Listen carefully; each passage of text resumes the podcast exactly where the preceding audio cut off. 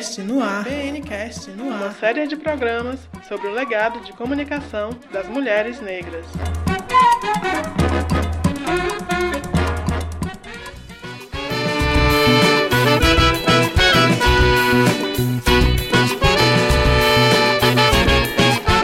Olá, gente querida do meu Brasil.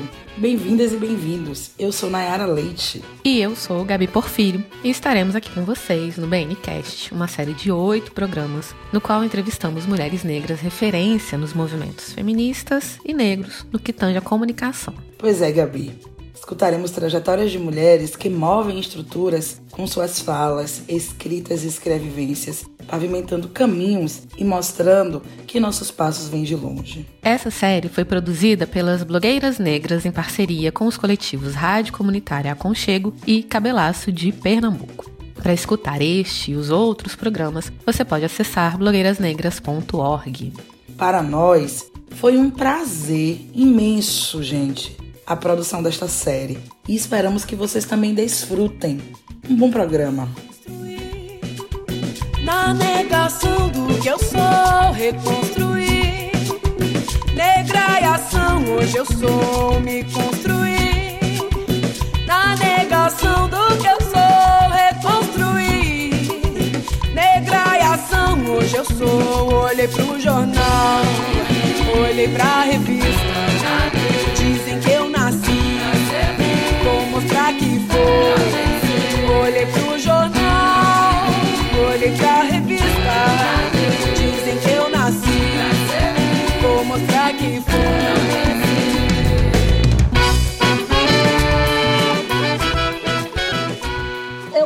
cabelo, fui pro casamento, chamei atenção no casamento todo, porque ninguém olhava para outra pessoa, só para mim, né?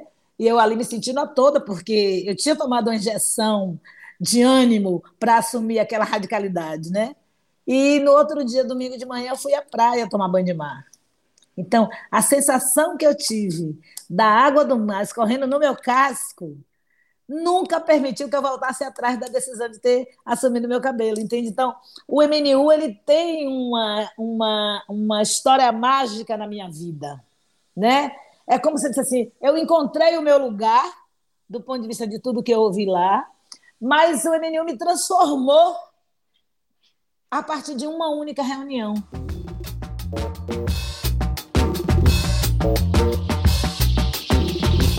Essa é a Valdecir Nascimento historiadora, mestra em Educação e Contemporaneidade pela Universidade do Estado da Bahia, a UNEB, ativista do Movimento de Mulheres Negras e coordenadora executiva do ODARA, Instituto da Mulher Negra. Nossa, quanta coisa!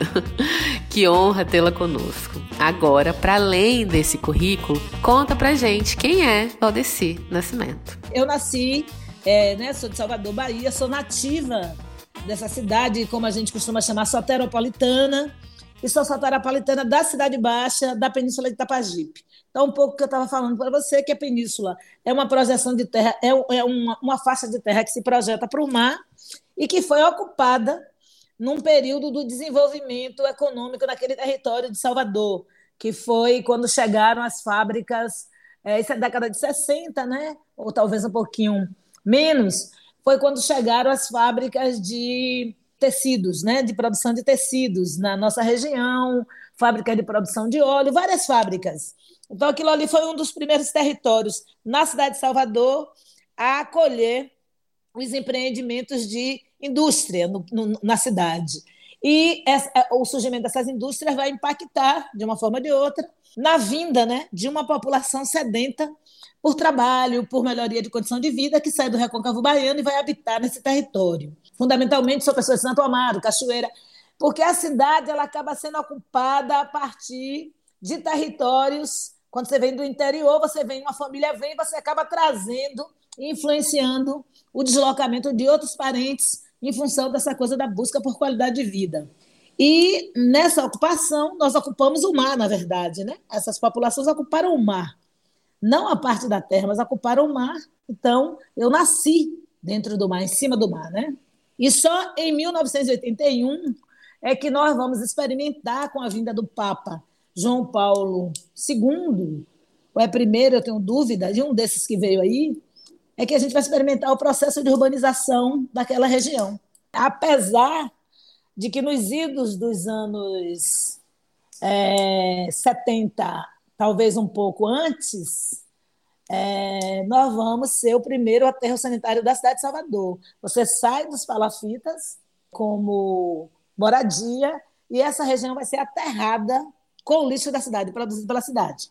E automaticamente as famílias que viviam da pesca, dos frutos do mar para sobreviver, elas também vão transitar para uma outra forma de vida e aí mais violenta, né? E mais é, excludente que a questão do, do, da reciclagem dos resíduos sólidos. Então, reciclagem de resíduos sólidos não é uma coisa nova, né?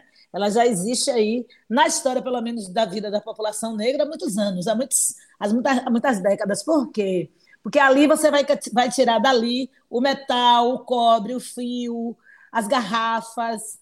Todos esses materiais são materiais que, desde que o mundo é mundo, você revendia para pessoas que acumulavam para revender em outros lugares. Então, é, essa é um pouco a minha história de vida. Valdeci é essa pessoa, né? de uma família relativamente pequena, cinco irmãos, eu sou a, a quase última, né? É, a, do, a, do, meio, a chamada do meio, do meio mais para baixo. Depois de me ter o meu irmão caçula. E uma família muito pobre que optou pelo afeto para viver as, as agruras da vida. Então, eu sou uma pessoa que, do ponto de vista familiar, de pai e mãe, nós não fomos atravessados pela violência é, enquanto instrumentos de educação. Né? Então, minha mãe não gostava de bater, meu pai não estava autorizado a bater, porque quem definia quem batia ou não era ela. Então, ela era quem tinha a, a, a autoridade de bater na gente, e ela optou por não bater muito, porque ela ela fazia uma reflexão muito é, contemporânea ou revolucionária para o tempo dela, quer dizer assim, olha, não tenho riqueza para dar, não posso ficar espancando. Isso era uma lógica da cabeça dela e nos criou. Meu pai não era louco de bater nela, porque ele ia morrer, porque ela era uma mulher negra do recôncavo baiano que não, não, nunca se permitiu nenhum tipo de opressão em relação ao meu pai e ela. Ela sai de Santo Amaro para vir viver em Salvador. Então, meu pai era um homem de Salvador, ela que sai de Santo Amaro para vir viver em Salvador. Então, é uma mulher que vem já atravessando um conjunto de guerras e de batalhas.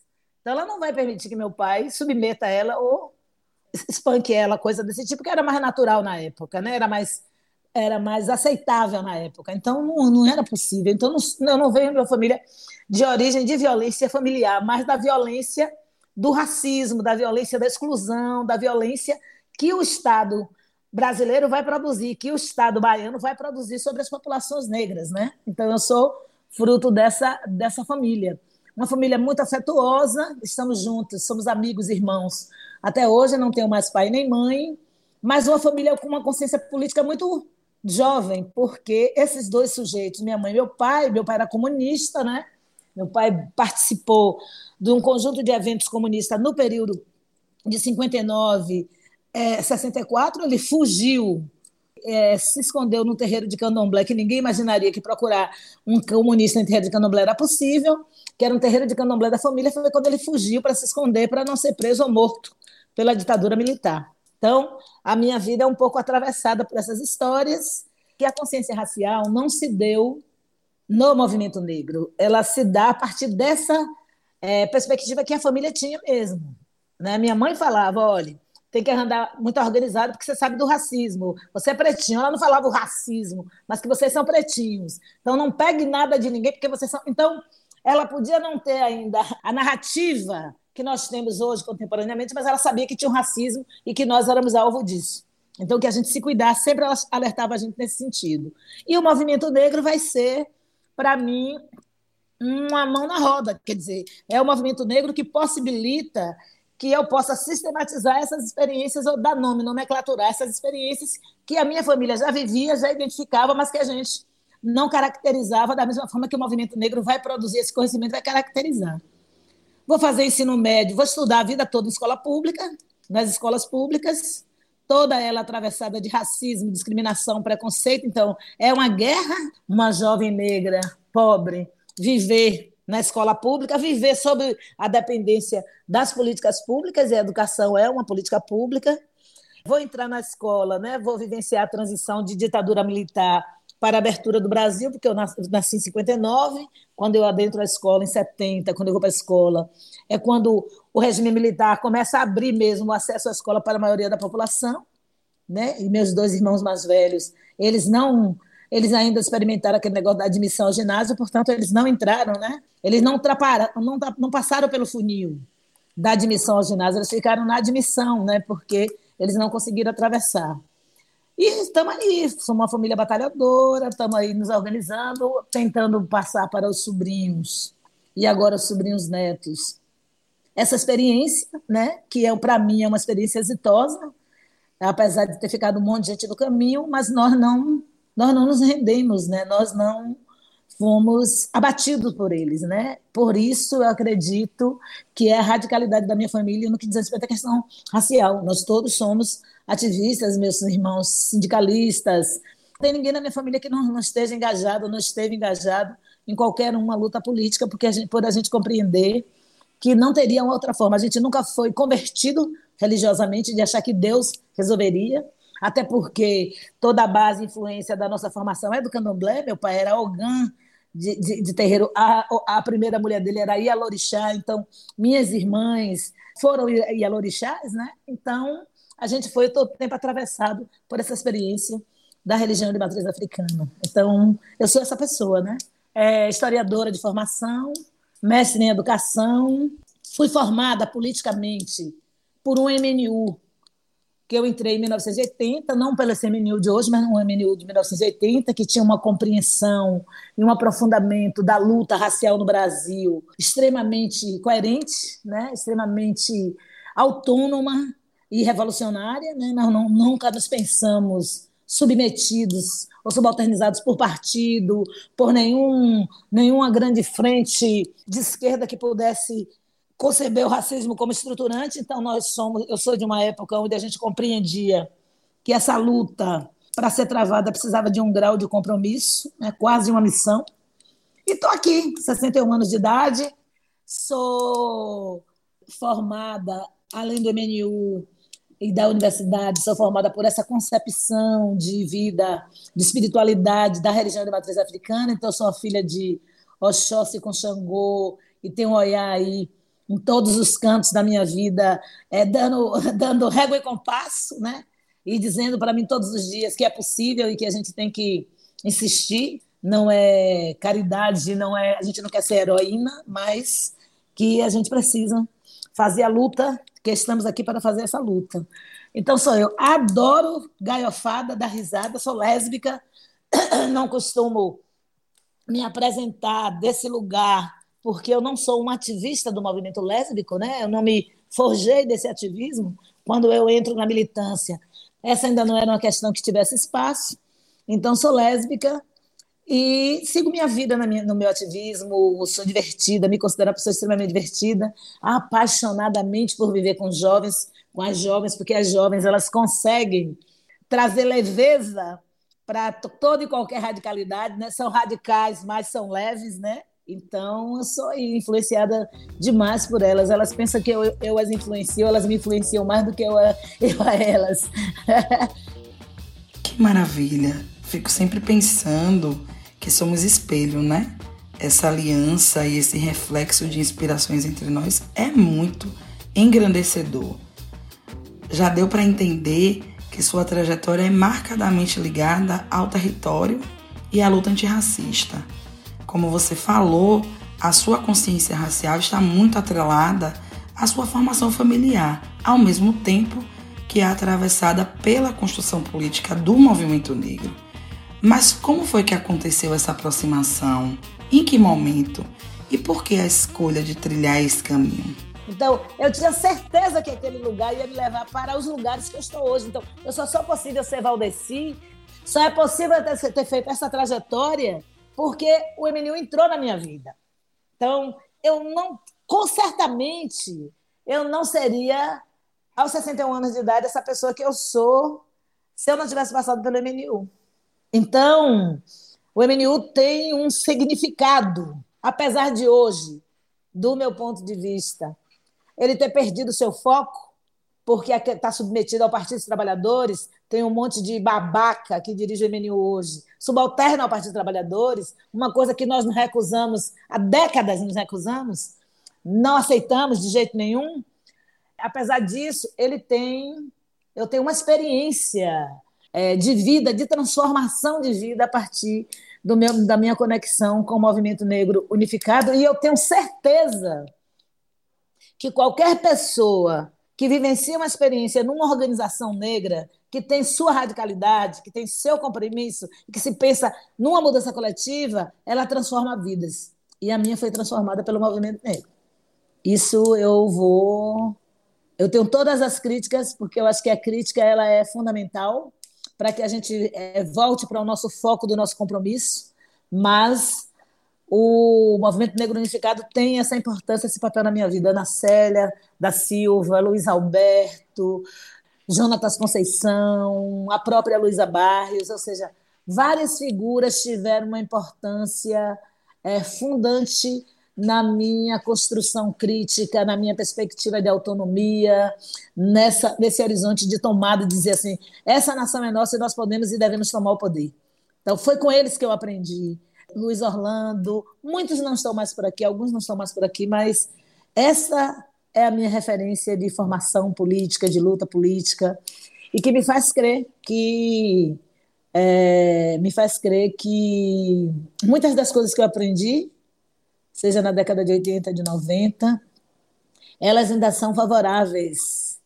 Como outras a gente dispensa, né? outras a gente não, não, não cultiva, mas muitas foram cultiváveis e são cultiváveis, e hoje eu dirijo uma organização chamada Odara Instituto da Mulher Negra, estou na coordenação da articulação de organizações de mulheres negras brasileiras, e tenho certeza que, na perspectiva da autonomia, a minha gestão é uma das gestões mais revolucionárias, porque eu não acredito em subalternidade do povo negro. Um, um grupo que se levanta não pode estabelecer relação de subalternidade para os outros. Então, eu sou, eu tenho essa marca que eu aprendi daquela organização. E tenho certeza que o sucesso da MNB do Odara se deve a essa compreensão, a essa perspectiva. Só faremos revolução se formos emancipadas, emancipados. Subalternos não revolucionam. Então é isso que eu acredito. Aí quando eu entro nessa militância e, e você tira a venda dos olhos, aí você passa a ter uma dedicação muito grande e um respeito muito grande por cada pessoa e um respeito muito grande por essa luta. E nós construímos muitas coisas fantásticas. Eu, é, nós construímos uma articulação de movimento negro na região norte e nordeste do país, que o povo do sul-sudeste sempre teve ciúme. Eles nunca conseguiram estruturar um discurso, uma linha de intervenção política e fomentar a articulação do movimento negro no Brasil, como nós conseguimos na região Nordeste.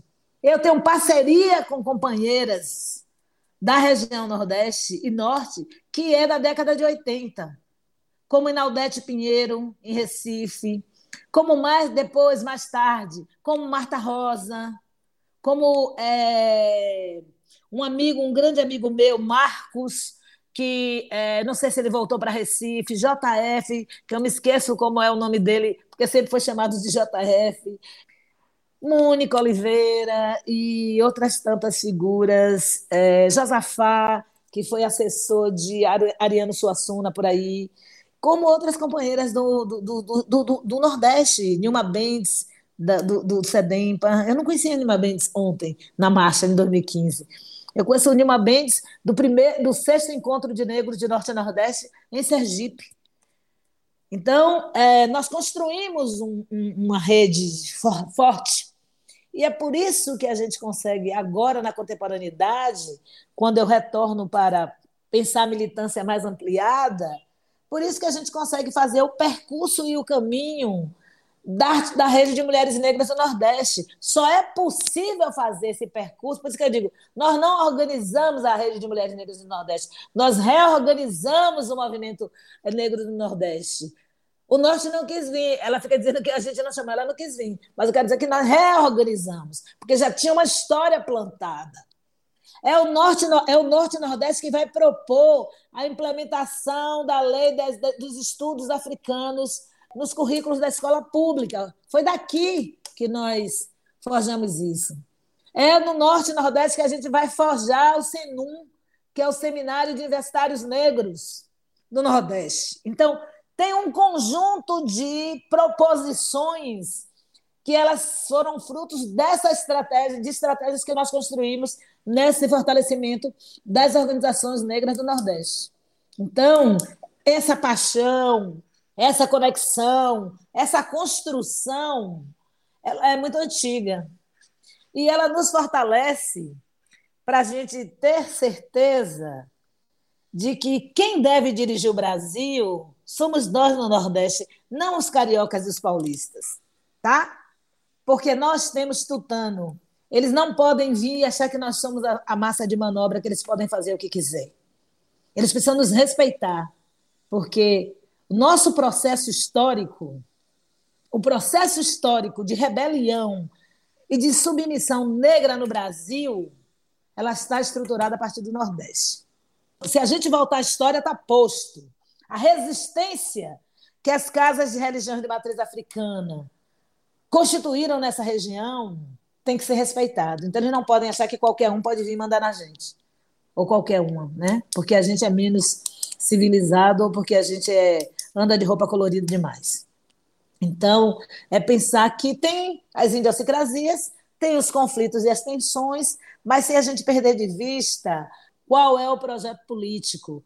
Nós temos um projeto político. Nós sempre tivemos um projeto político. E o nosso projeto político ele é anticapitalista. E o nosso projeto político ele é includente. Então nós sempre forjamos, nós sempre pensamos numa tomada de poder para pensar um projeto político do povo negro para o Brasil. A gente se pensou sempre dessa forma. Então, essa ideia da esquerda ridícula, medíocre, essa esquerda branca, racista, de silenciar toda a produção de conhecimento dos intelectuais negros e do movimento negro, está estourando agora. Por isso que essa merda está aí. E eles vão ter que precisar da gente para levantar, porque eles não vão fazer isso, porque eles não têm condição. Fracassaram, o projeto deles fracassou, então agora eles vão ter que nos escutar, porque nunca nos escutaram, não por ausência de um projeto mas pelo racismo que eles carregam.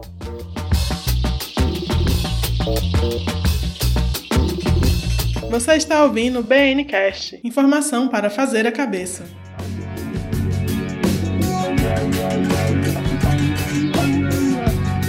Estamos apresentando uma série de oito programas sobre o legado de comunicação das mulheres negras. Para ouvir os demais episódios, acesse blogueirasnegras.org.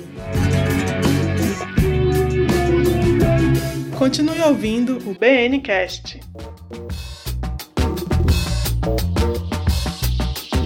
Concordo completamente com você, Valdeci. E como diz a Sueli Carneiro, entre direita e esquerda, nós continuamos pretas. E o movimento de mulheres negras tem um acúmulo de incidência na área de comunicação, tendo em vista que esse é um importante espaço político. Ah, nesse contexto, as mulheres negras criaram grandes organizações que são vetores na luta antirracista. Você, por exemplo, funda o Instituto Odara, que é hoje uma das organizações mais conhecidas nacionalmente na luta antirracista e que tem essa incidência muito forte. Fala um pouco pra gente sobre o contexto de criação do Odara e como vocês pensaram os programas de comunicação da instituição. Na realidade, eu vinha de. Eu tinha saído do cenário nacional é, por conta dessas é, perseguições e dessas explorações do, do, do sul-sudeste sobre o nordeste. Eu me afastei do cenário nacional em 1995, pós-Beijing, pós, pós Conferência de Beijing. Eu participei em 94 da Conferência do Cairo, não fui ao Cairo. Construímos no Brasil e construímos a Conferência de Beijing. Porque nós sempre construímos, elas vêm, sugam, mas elas aqui viajam, elas que viajavam e a gente não tinha um canal fora delas para caminhar. Então eu, eu me afasto em 95, 96, eu me afasto do um pouco do cenário nacional e vou tocar minha vida, né?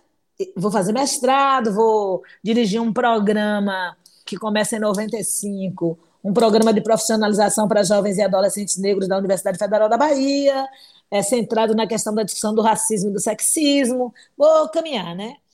Em 2008, Luiz assume a Secretaria de Promoção da Igualdade Racial e me convida para ser superintendente estadual de política para mulheres. E aí eu vou organizar a política para mulheres em todo o estado da Bahia. Pois, quando nós saímos dessa secretaria, algumas amigas e um, minha, uma companheira minha ficou, Val, vamos criar uma organização de mulheres negras. Tem aí um trabalho muito grande que foi feito com a superintendência, não podemos deixar as mulheres negras na mão. Aí foi um pouco essa provocação, né? Lígia Margarida e Benilda, que era minha companheira. E nessa, né, nessa direção acabou-se a gente pensando a criação do Odara. E nós fomos sentadas pensando a criação do Odara, tipo assim, um modelo diferenciado, porque o Odara é criado em 2010 e a nossa ideia era o quê? Incluir as mulheres negras do Nordeste no novo ciclo de desenvolvimento econômico do país. Esse é o projeto que origina o Odara. Nós estávamos num, numa crescente em função do governo Lula, né, os investimentos e o, o país estava numa grande dinâmica e nos preocupava muito a situação das mulheres negras. Então, nosso medo era o seguinte: tá, o país está desenvolvendo e as mulheres negras vão ficar o tempo inteiro é, lavando, cozinhando, é essa, é essa viagem, então nós nos organizamos nessa perspectiva. O Odara surge com a finalidade de fortalecer as mulheres negras para participar do novo ciclo, ciclo econômico de desenvolvimento do país. Tanto que no dia que nós lançamos o Odara, 19 de abril de 2010, a mesa de lançamento foi Niceia Freire, que estava, tinha sido ministra do governo Lula e estava dirigindo a Fundação Ford, Luísa Barrios, que estava na, na, ministra da CEPIR, e Elias Sampaio, um secretário de Estado da CEPROM no estado da Bahia. E nós levamos para ele uma carta para que eles assinassem. Fizemos uma cerimônia de assinar um pacto com eles de investimento no Adara para que o Adara pudesse é, promover e investir nas mulheres nesse, nesse sentido. É óbvio, a é, Luísa não assinou, ela não se comprometeu com a gente. Nilceia Freire, ela assinou e o Adara existe porque ela mobilizou o dinheiro da Fundação FOR para que nós existíssemos, ela mobilizou dinheiro da Fundação FOR para a gente articular a rede de mulheres negras do Nordeste, e isso foi que nos deu musculatura para a gente chegar e ter o sucesso que nós tivemos, porque nós começamos, como toda organização, sem dinheiro nenhum. Nós fomos beneficiários, o primeiro projeto que o Odara vai receber. São 50 mil reais de, um, de uma conexão entre a Steve Bico e o Mídia Étnica, em função de um recurso que eles receberam da Kellogg para investir no desenvolvimento de organizações negras no Nordeste. E nós vamos ser fruto, vamos ser beneficiária desse edital, vamos receber 50 mil, e 50 mil não tinha nada a ver com remunerar a equipe. 50 mil era para estruturar o espaço e comprar um computador e alugar, pagar aluguel, essas coisas todas. E aí fomos embora, quer dizer, nós montamos uma estratégia muito interessante no Odara, na sua criação, que além da gente trazer essas três pessoas para assinar um pacto com a gente, nós criamos uma categoria de madrinhas, pensando no nosso referencial de matriz africana. Nós, criamos, nós criamos um conselho de madrinhas. E nossas madrinhas conselheiras, ela, cada uma tinha uma finalidade, porque Odara, Odara é uma qualidade de Exu, né? Odara é o Exu que faz o diálogo entre nós e a ancestralidade. E aí, quando a gente põe o nome Odara, nós precisávamos de uma Ialorixá para cuidar da nossa espiritualidade. Então, nós elencamos, nós elegemos Mãe Raidalva, do, do, Ilea, do Ileaxel Yatolá, para ser a nossa madrinha que ia cuidar da nossa espiritualidade. Elegemos Rosana Fernandes, da SESI, para ser a nossa madrinha que ia nos municiar de informações sobre captação de recurso, curso para captação de recurso, estruturação no Odara de um, de um, de um grupo para captar recurso para também garantir a nossa musculatura.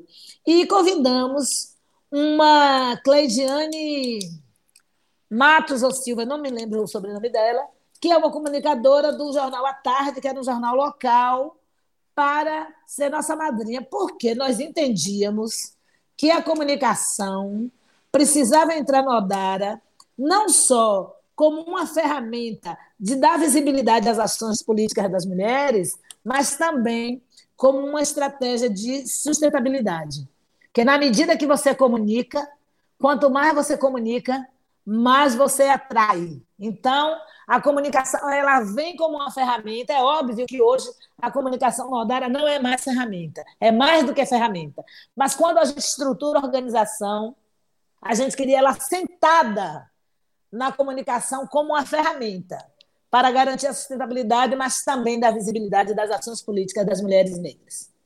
E é esse o formato que a gente cria com uma coordenação executiva que sou eu, e é, minha condição de, de, de, toda a experiência, né? porque tem um aspecto que é bom ressaltar, eu tenho uma experiência muito longa, porque eu tive dentro do movimento, eu tive, eu me formei do ponto de vista acadêmico para responder à demanda do movimento, porque eu sou historiadora com mestrado em educação, né? E educação, porque a gente sempre teve a educação como um principal estratégica ferramenta nossa. Eu coordenei um programa do CEAFRO, que era profissionalização para a cidadania para jovens e adolescentes negros, alocado na Universidade Federal da Bahia, chancelado pela Universidade Federal da Bahia, mas que mobilizou recurso na, na, na monta de torno de 2 milhões, 3 milhões ou mais durante o tempo que eu estive lá naquela coordenação. Né? Então, a gente tem resultados na cidade da quantidade de jovens negros que se qualificaram, que acessaram outros postos de trabalho, porque o nosso programa tinha essa finalidade, tirar os meninos do, do trabalho tradicional e possibilitar que os nossos meninos pudessem alcançar, alçar meninos meninas outros voos. Eu tinha experiência da Superintendência é, Estadual de Política para Mulheres, de mobilizar, junto com Nilceia Freire, 14, 15 milhões. Então, não era 500 mil, não era 14, 15 milhões para você estruturar a política, a política com início, meio e fim, estratégias de mobilização, de parceria, tinha essa experiência, e tinha uma larga experiência da atuação política do movimento negro. Então, tudo isso que eu carregava ficou impresso no Odara. Então, também essa, para além das pessoas me conhecerem da, da minha militância política, né? Eu sou uma pessoa conhecida, né? E, inclusive, não sou benquista, porque tem uma radicalidade aí que o povo me dá muito pau, mas a radicalidade ela é necessária para quem faz uma luta antirracista. A radicalidade é necessária para quem faz uma luta antissexista, anti-LBT-fóbica. Se você não for radical, você vira palhaça, você vira palhaço. Então, o tom e a radicalidade é para que as pessoas respeitem o tempo que você dedica numa luta. Tanto que eu tenho um, uma atitude que é o seguinte: não, não, não recebo homenagem, não vou a homenagem nenhuma. Porque eu digo que a homenagem individual ela é um instrumento de divisão na organização. Porque eu não faço nada sozinha, eu faço tudo na coletividade. Então, os ônus e os bônus têm que ser repartidos, têm que ser compartilhados. Então, se você quiser homenagear o Adara, eu aceito. Mas eu não aceito homenagear Valdeci porque isso são ferramentas que o sistema utiliza para nos puxar, nos pensar dessa perspectiva de coletividade. Quando a gente menos imagina, está um querendo matar o outro porque quer ser homenageado. E a homenagem não muda a nossa vida. Condecoração não enfrenta racismo. Então, essa é uma concepção que eu carrego. Eu quero que todas as meninas do Odara sejam respeitadas da mesma forma que eu sou respeitada. Exijo que elas todos os dias da história daquela organização, que elas respeitem as pessoas negras, porque nós precisamos respeitar as pessoas negras, incondicionalmente. Depois a gente se junta, chora, chuta a canela, faz o quê? Mas as pessoas negras precisam ser respeitadas por nós para que a gente seja respeitado. E homenagem não é respeito. Então, eu vou aí é, pavimentando a minha vida, do ponto de vista de uma concepção político-ideológica de emancipação, emancipatória e libertária, que não abre brecha para estratégias de pensar a gente ou de isolamento, mas da compreensão de que o coletivo é quem é, estrutura. Agora tem hora que a gente, se a gente tiver que tomar decisão também, a gente toma. Mas sempre a gente toma uma decisão inspirada no cotidiano das relações do coletivo. Né? E o Odara ela é pouco uma escola, porque a gente traz para o Odara meninas jovens, e essas meninas jovens viram grande, né? O Odara é um espaço onde a gente abate, aprende, a gente aprende, bate e aprende. Porque é um espaço de educabilidade, é um espaço de empoderamento, para você ter foco e discernimento de qual é a luta. A luta ah, você não vai ver uma carta nossa contra o presidente da Fundação Palmares. Uma. Nós não precisamos fazer isso. Os brancos já vão destruir ele. Então, nós não precisamos. Isso a gente tem que ter compreensão. Porque os brancos podem ser tudo. Então, não sou eu que você é algoz de uma outra pessoa negra. Se os brancos podem ser tudo, os negros também podem ser tudo, até escroto. O tom da pele dele não o exime ou, ou diz que ele não tem possibilidade de ser até escroto. Então, nós do Odara não nos manifestamos em relação a nenhuma pessoa negra que está dentro desse sistema e reproduz é, atitudes, comportamentos que esse sistema impõe para eles. Porque todo mundo tolera os brancos, né? Então, quando o povo parar de tolerar os brancos, a gente também vai. Porque a gente já se mata demais. Não precisa. Então, o Odara é isso. A gente tem relações, nós temos relações com a, cotidiana com nós temos vários parceiros e parceiras do ponto de vista do trabalho concreto. Nós somos uma, uma organização séria e muito respeitada. E hoje nós somos a grande referência do estado da gente, da região, do país. Hoje o Adara é uma organização de referência, porque nós somos boas de trabalho também, nós trabalhamos muito. É, nós temos aí uma menina que, tá, que virou mulher e cresceu aí junto nessa caminhada que é Nayara. Nayara é demais, né? E a comunicação está na mão dela, é responsabilidade dela. Então dá para você perceber como que é, é uma escola, mas também dá para perceber como a jovem se articula, porque na medida que Nayara vai ganhando espaço no Odara, ela vai dialogando com as jovens que estão para fora do Odara mas que está pensando comunicação, que está olhando comunicação, que está. Quais são as ferramentas? Como é que a gente troca? Traz para dentro do Odara para ensinar a gente. A gente vai atrás. Então, essa, essa flexibilidade de saber, de poder aprender com outras pessoas, de saber que é possível aprender com outras pessoas, de saber que é possível compartilhar, mas também é preciso aprender, porque a gente não sabe tudo. Então, eu considero que o Odara é isso, é esse espaço maravilhoso. A gente está cada dia mais. A gente está cada dia melhor, no sentido do, da compreensão das violências que atravessam cada um de nós. Então, nossas reflexões, nossas cobranças, tem sido, nós temos avançado, acho que o contexto do Covid nos humanizou mais ainda nesse sentido, né, de sermos mais generosas uma com as outras. Somos um grupo, com uma exceção ou outra que é natural, com uma solidariedade muito grande entre nós, ninguém morre perto de nós, ninguém fica, sabe? Nem as nossas, nem as dos outros, né? A gente tenta amplificar nosso som e estamos com uma cultura interessante. Temos contradições, temos conflitos, como todas as organizações. Tem gente que acha que o Adar é a pior coisa do mundo, mas isso também a gente não se preocupa não, porque não, nós não somos nós não queremos ser avaliadas pelo critério eurocêntrico branco de que nós somos deuses e sofrer é padecer do paraíso. Nós não queremos, nós não queremos ser avaliadas a partir desse crivo, né? Nós queremos ser avaliadas no crivo da humanidade. Nós somos humanas, e enquanto humanas não somos completas, mas tentamos ser o mais completa possível. É isso aí. Ficamos muito felizes com a existência do Instituto Odara Vida Longa. Nessa sua andança coletiva, Valdeci, além do Instituto Odara, você tem participado de várias redes e teias de articulação de mulheres negras, a exemplo da Articulação de Organizações de Mulheres Negras Brasileiras, a MNB, e da Rede de Mulheres Afro-Latino-Americanas, Afro-Caribenhas e de la Diáspora. A partir dessa caminhada em redes, na sua percepção, como as mulheres negras têm pensado o direito à comunicação? Tá bom, então eu vou dizer a você assim que agora eu vou ser pretensiosa, porque o Odara, primeiro que o Odara não acredita que ele sozinho vai resolver nada. Então a gente acredita que a gente precisa fortalecer as organizações de mulheres negras. Né? Então, nós somos uma organização que recebemos recurso para a organização que não está legalizada, não tem CNPJ. Nós sempre ajudamos as organizações receberem seus recursos, como também ao mobilizar recursos, a gente indica as diversas organizações e fortalece as organizações para que elas possam receber recursos. Porque nós acreditamos que sozinhas nós não mudaremos o mundo. Então, nós não somos a organização que compete e nem quer falar por nenhuma outra organização. Nós somos a organização que tem essa perspectiva de fomentar.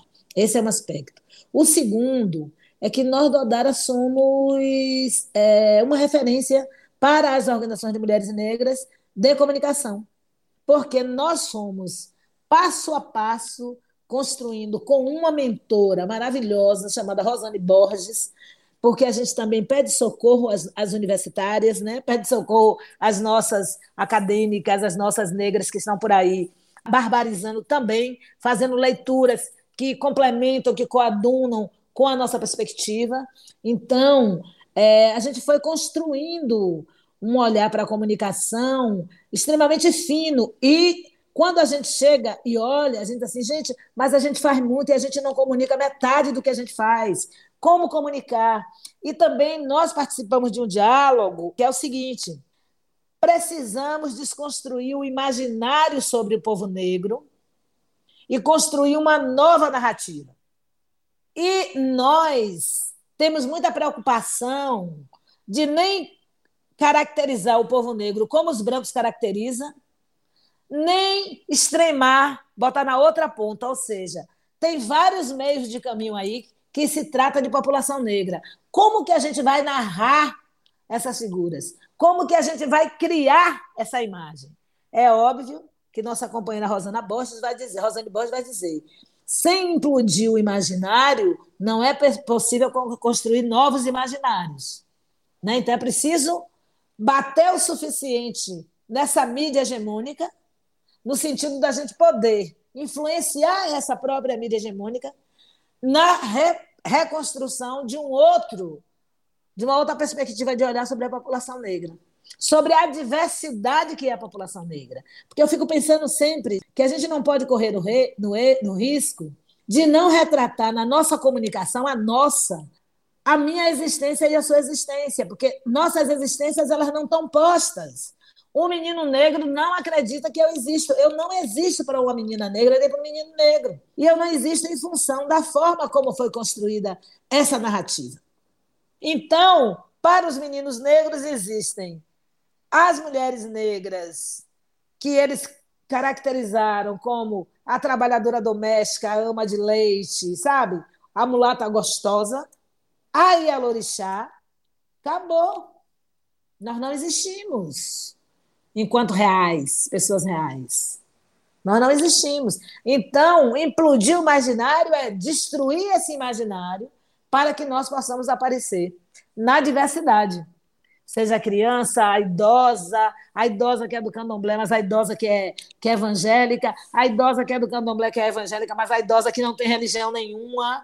Então, como que você constrói a existência de nós? A professora universitária negra, a acadêmica negra, a poeta negra, sabe? Não só tem Margarete Menezes, a cantora. Quer dizer, como que o imaginário que a gente vai reconstruir, a narrativa que a gente vai reconstruir, tem capacidade de revelar essa diversidade de imaginários que é a mulher negra. Não pode ser só um. E aí o Adara, ele vai se debruçar, vai debater, né? a gente vai debater, vai debruçar, vai participar de cursos de formação, vai ser provocada pelas blogueiras negras, que inclusive eu quero agradecer por ter me convidado para o podcast, vai ser provocada por, por Lobinho, que pensa é, novas tecnologias e tecnologias refinadas para a gente é, utilizar, vai ser influenciado por um debate mais amplo é, da democratização da comunicação. Ou seja, vários são os vetores que vão incidir sobre o pensar a comunicação no Odara para que a gente possa produzir uma comunicação mais próxima do que é a, a comunicação que a gente acredita. Eu não sei se você viu os vídeos da escola Beatriz Nascimento, é preciso ver. Eu acho que é uma das produções do ponto de vista de, de, vista de comunicação mais singelas que eu já vi Porque cada professora que vai entrar numa disciplina tem umas meninas maravilhosas, que é Larissa Fulana de Tal e o grupo dela, que está fazendo uns vídeos, que a cada aula que vai entrar, ela produz um vídeo daquela pessoa. E é de uma singeleza que até agora eu não tinha visto ninguém pensar a imagem de mulheres negras daquela forma. Então, a gente vai experimentando, a gente não sabe tudo, sempre apostamos nas jovens, sempre apostamos nas jovens, fizemos cursos de formação, a gente insiste que as organizações de mulheres negras precisam ter uma comunicação qualificada. Nós fizemos, influenciando o FOPI, o mapeamento das mídias negras, porque nós acreditamos que as mídias negras têm um papel político fundamental para o rompimento dessas, desse imaginário, para a implosão desse imaginário. Então, nós precisamos incidir com a metodologia, com a forma de cada lugar, mas nós precisamos botar na rua a nossa opinião, nós precisamos fazer a crítica, nós precisamos criar essa, essa, essa força criativa que nós carregamos. É preciso ir para a rua para expressar o nosso olhar indignado sobre as injustiças. Né? E acho que a gente está num momento de riqueza muito bom. Você, você assiste vídeos os mais maravilhosos possíveis e, e críticos, né? críticos do ponto de vista do que é o sistema, de que sistema está aí. Então, acho que a gente tem é, crescido muito. E para a gente do Odara, é, eu acho que a comunicação é um dos braços fortes do Odara. Um dos pilares fortes do Odara é a comunicação. E a comunicação com as jovens possibilitou eu fazer esse podcast com você, ou seja, num período de quarentena, onde a gente não pode se encontrar, a comunicação chegou e disse assim: vamos mexer com os instrumentos da tecnologia e vamos conversar. Então, nós fizemos mais encontros transnacionais no contexto da pandemia, com o domínio da juventude, com as tecnologias de comunicação, do que nós imaginávamos. A comunicação na mão da juventude, da juventude de meninas, mulheres negras, possibilitou uma dinâmica e um diálogo de incidência política no Brasil que ninguém imaginaria que nós iríamos fazer isso. Então, ela ganha um, um lugar especial. E no Odar a gente investe na comunicação.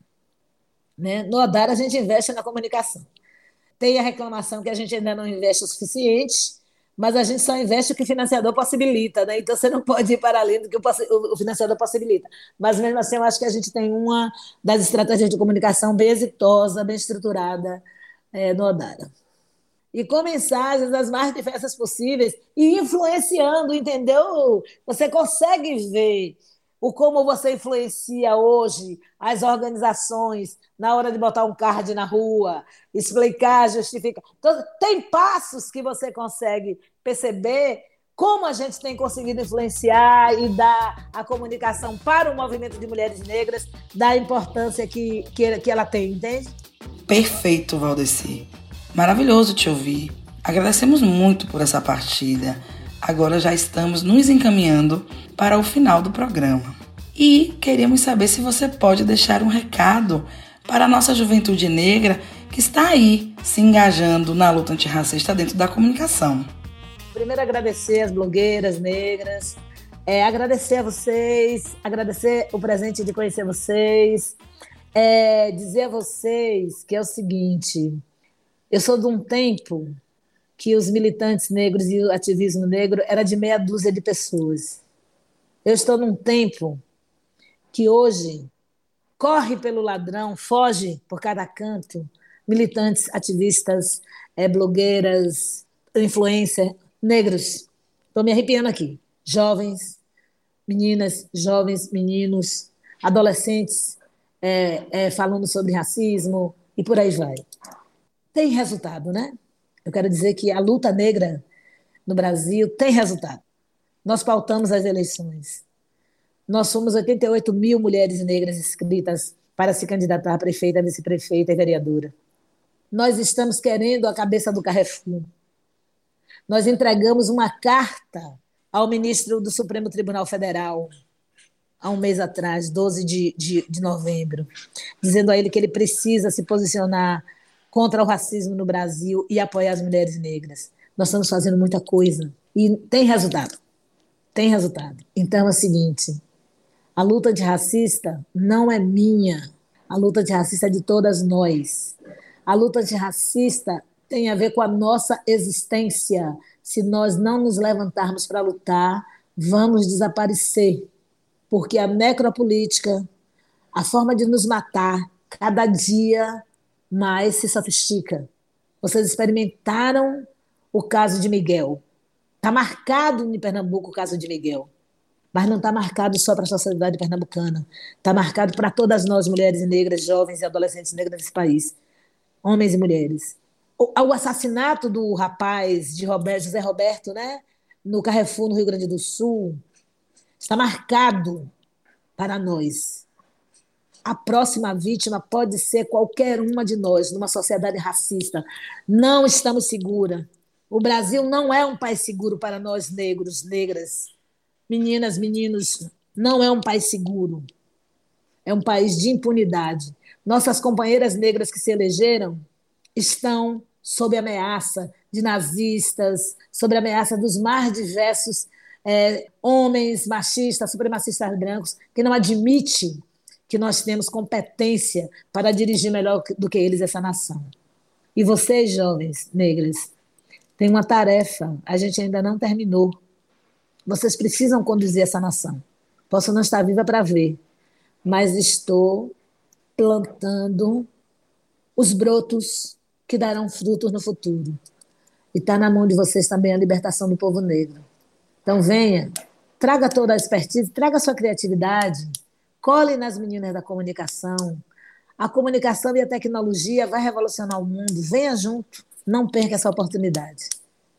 Porque a nossa história só será feita por nós. Então vamos juntas. Um beijo, boa tarde, muito obrigada, que eu tenho mais trabalho para fazer agora, gente. Essa foi Valdecir Nascimento. Que potência, gente. Queremos expressar aqui todo o nosso respeito pela sua caminhada. O BNCast é um programa que fala sobre o legado do movimento de mulheres negras na comunicação. No episódio de hoje, passeamos pelas escrevivências de Valdeci Nascimento, uma mulher negra que há 40 anos tem movido estruturas da sociedade com uma comunicação preta e uma vida dedicada à luta antirracista. Isso mesmo, nosso muito obrigada, Valdeci, e nós queremos agradecer também a você que está nos ouvindo e acompanhando essa história.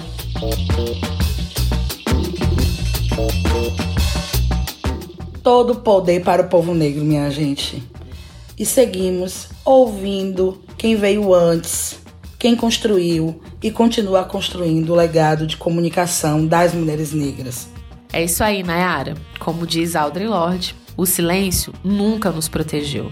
Resistiremos e continuaremos a ser pretas que comunicam.